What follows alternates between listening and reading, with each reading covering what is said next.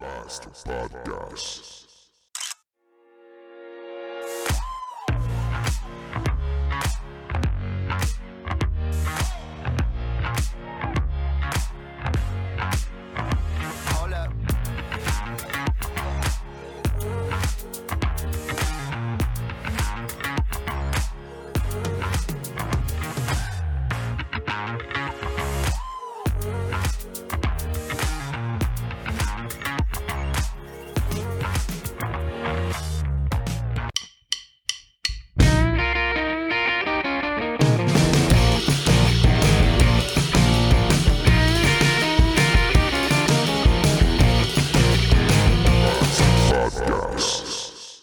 À la demande générale, le volet 2 de la série Coupable. Au menu cette semaine, le dossier Jean-Jacques Crèvecoeur.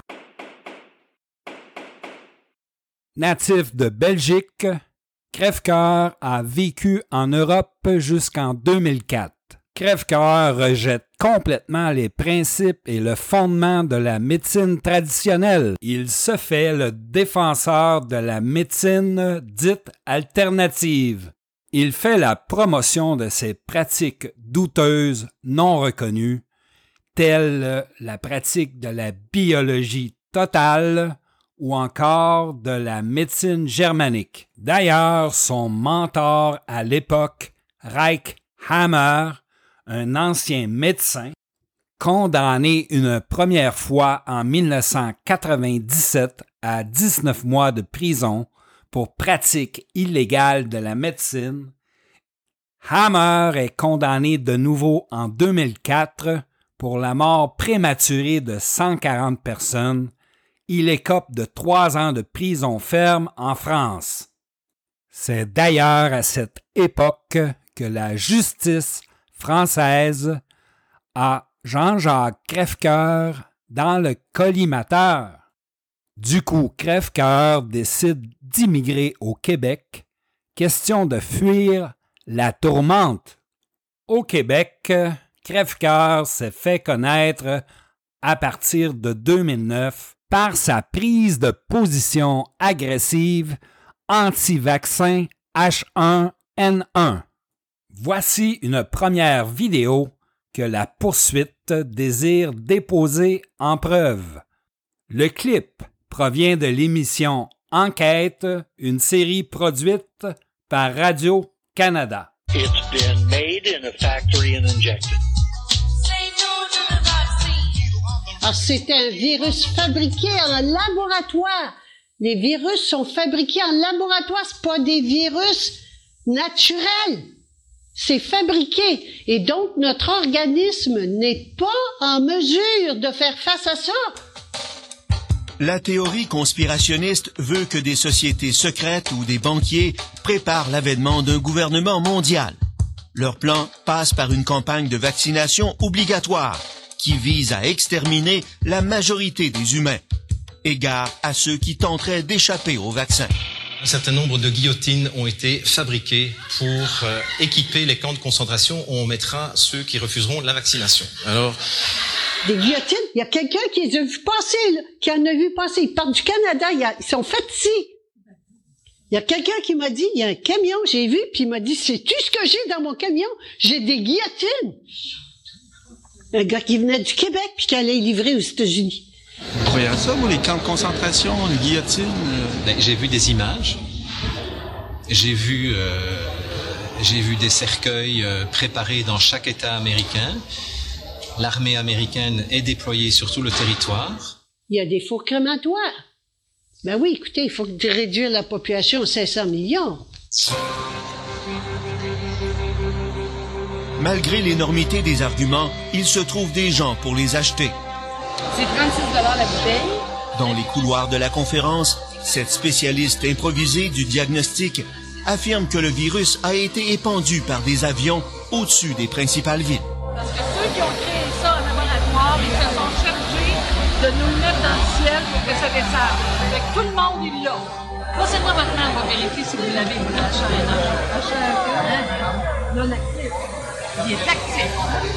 Vous avez chaîne. Assez concluant comme première preuve, monsieur le juge. Passons maintenant à l'histoire plus récente.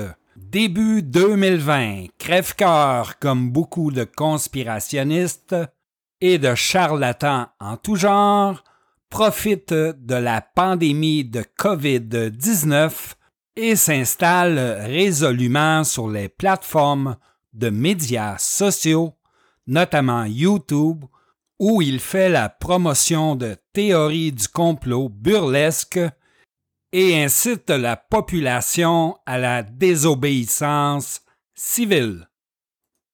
La couronne désire déposer cette deuxième vidéo en preuve. Mais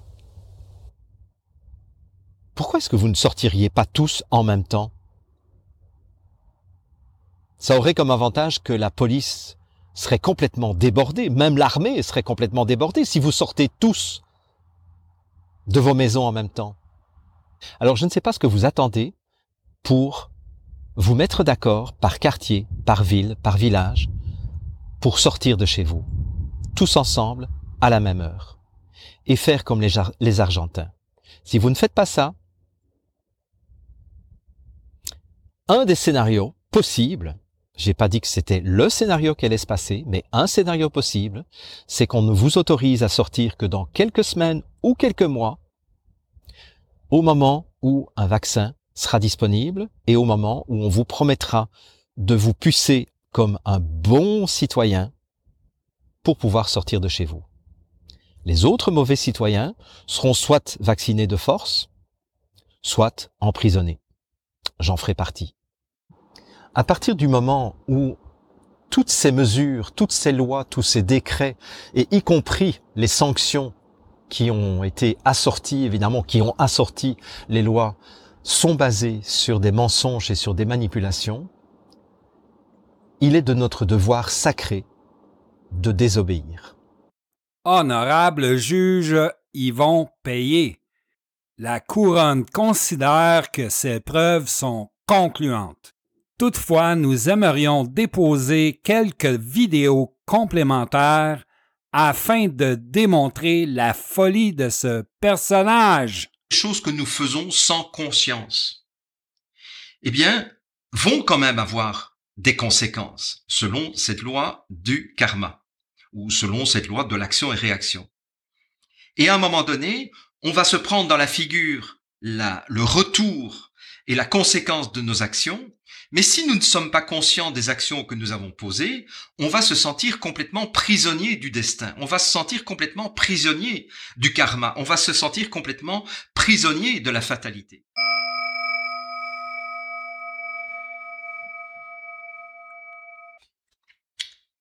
Je suis en train de demander à ma boule de cristal comment sortir du piège dans lequel cette minuscule minorité de psychopathes criminels milliardaires nous a mis Honnêtement, ce débile profond est une menace pour la santé mentale des citoyens. D'ailleurs, YouTube et Facebook ont reconnu ces faits en le bannissant à vie de leur plateforme. Malgré tout, ce crétin a tenté un retour sur YouTube dernièrement en pensant déjouer les administrateurs de la plateforme, mais il fut banni à nouveau. Oh, je crois que les preuves sont suffisantes dans ce dossier. Coupable.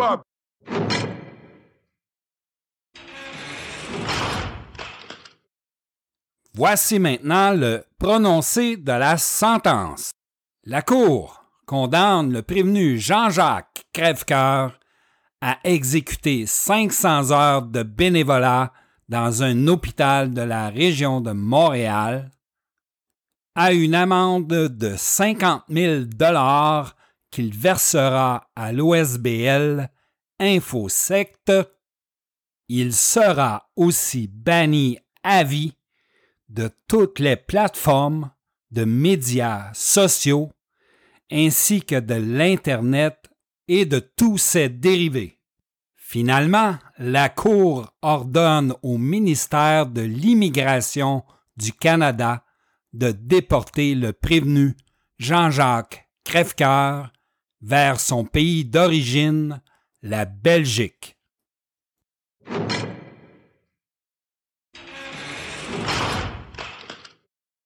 Voilà, chers auditeurs, ça complète euh, l'épisode d'aujourd'hui. J'espère que vous avez apprécié. Merci de vous abonner en grand nombre à ma chaîne YouTube, de laisser un commentaire sur ma page Facebook. Beaucoup de contenu à venir. À bientôt et gardez le sourire!